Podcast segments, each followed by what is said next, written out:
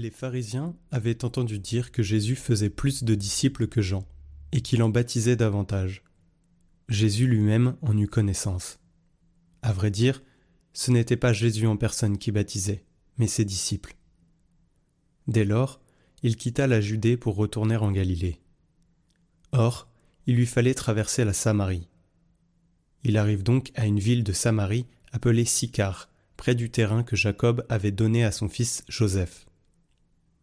Là se trouvait le puits de Jacob. Jésus, fatigué par la route, s'était donc assis près de la source. C'était la sixième heure, environ midi. Arrive une femme de Samarie qui venait puiser de l'eau. Jésus lui dit Donne-moi à boire. En effet, ses disciples étaient partis à la ville pour acheter des provisions. La Samaritaine lui dit Comment?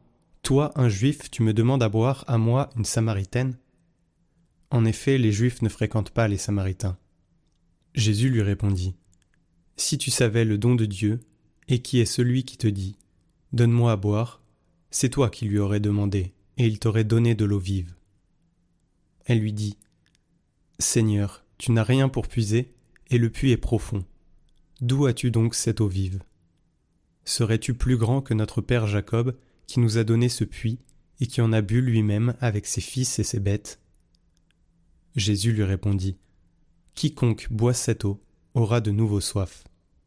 Mais celui qui boira de l'eau que moi je lui donnerai n'aura plus jamais soif, et l'eau que je lui donnerai deviendra en lui une source d'eau jaillissant pour la vie éternelle. La femme lui dit Seigneur, donne-moi de cette eau, que je n'ai plus soif, et que je n'ai plus à venir ici pour puiser. Jésus lui dit Va, appelle ton mari et reviens. La femme répliqua Je n'ai pas de mari.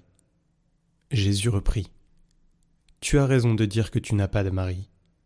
Des maris, tu en as eu cinq, et celui que tu as maintenant n'est pas ton mari. Là tu dis vrai. La femme lui dit Seigneur, je vois que tu es un prophète. Eh bien, nos pères ont adoré sur la montagne qui est là, et vous, les Juifs, vous dites que le lieu où il faut adorer est à Jérusalem.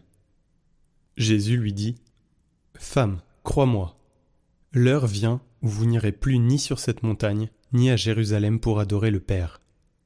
Vous, vous adorez ce que vous ne connaissez pas.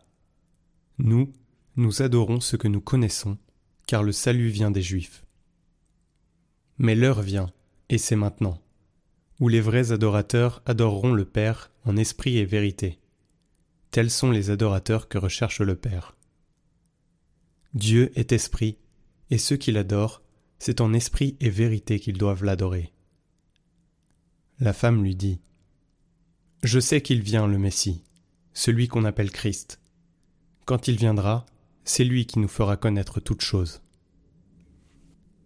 Jésus lui dit Je le suis moi qui te parle. À ce moment-là, ses disciples arrivèrent. Ils étaient surpris de le voir parler avec une femme. Pourtant aucun ne lui dit. Que cherches-tu? ou bien Pourquoi parles-tu avec elle? La femme, laissant là sa cruche, revint à la ville et dit aux gens Venez voir un homme qui m'a dit tout ce que j'ai fait. Ne serait-il pas le Christ?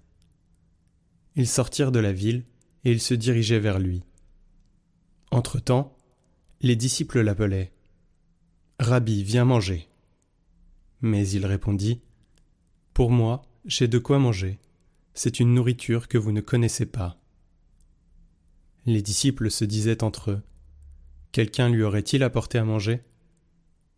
Jésus leur dit. Ma nourriture, c'est de faire la volonté de celui qui m'a envoyé et d'accomplir son œuvre. Ne dites-vous pas, encore quatre mois, et ce sera la moisson. Et moi je vous dis, levez les yeux et regardez les champs déjà dorés pour la moisson. Dès maintenant, le moissonneur reçoit son salaire. Il récolte du fruit pour la vie éternelle, si bien que le semeur se réjouit en même temps que le moissonneur. Il est bien vrai le dicton L'un sème, l'autre moissonne. Je vous ai envoyé moissonner ce qui ne vous a coûté aucun effort.